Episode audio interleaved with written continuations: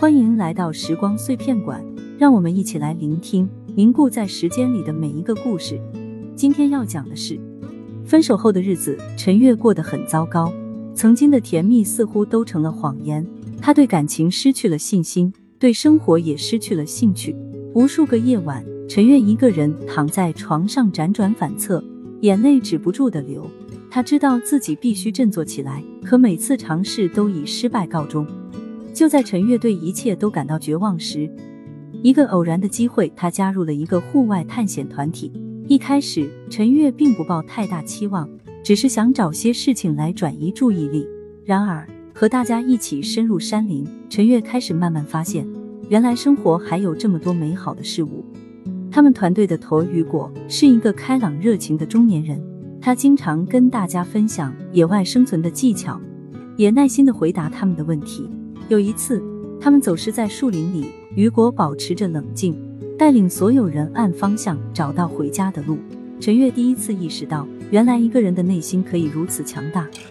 和雨果在一起的时间越久，陈月看到的不仅仅是他对野外生存技能的精通，更多的是他对生活的热爱。每当他们穿越一片森林，雨果眼中都闪烁着独有的光彩，那是对大自然的欣赏和敬畏。这感染了陈月，他也开始学会欣赏身边的一草一木。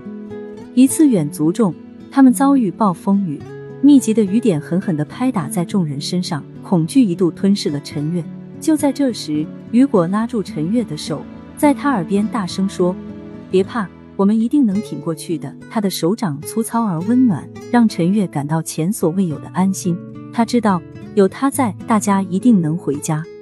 和雨果在一起。陈月找到了久违的快乐，重新燃起对生活的希望。他开始主动参加更多活动，和大家结下了深厚的友谊。生活中美好的事物越来越多，陈月也逐渐走出了分手的阴影。在一个万里无云的晴天，他们来到了一座小山顶。雨果牵起陈月的手，在他耳边轻声说：“以后无论发生什么，我们都会并肩面对。我会永远支持你，永远爱你。”望着山间美丽的风景，陈月感动的流下了眼泪。从此，他的心中再也没有阴霾。